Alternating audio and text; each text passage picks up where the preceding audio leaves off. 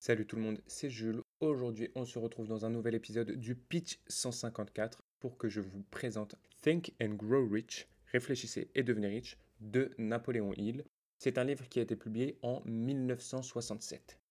Ce livre, c'est un livre qui va surtout traiter de votre état d'esprit, c'est-à-dire comment se conditionner personnellement à la réussite.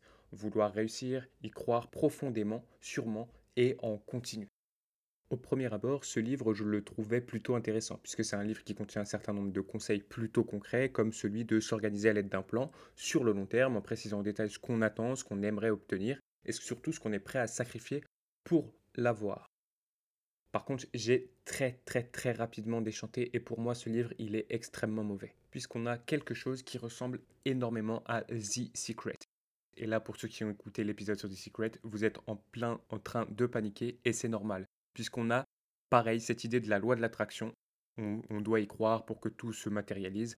On a en plus de cela un storytelling qui est un peu fantastique, qui tire vers le très spirituel parfois et qui est assez abstrait. Vous avez énormément également de name dropping. Ce qui en fait donc tout ça un livre qui est beaucoup trop centré sur le j'y crois, ça marche, plus que sur du concret.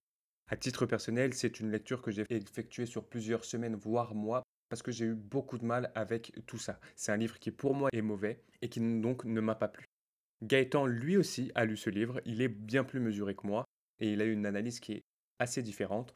On a discuté de tous ces aspects-là et je vous propose d'écouter nos avis respectifs dans notre épisode Club 154 sur la question.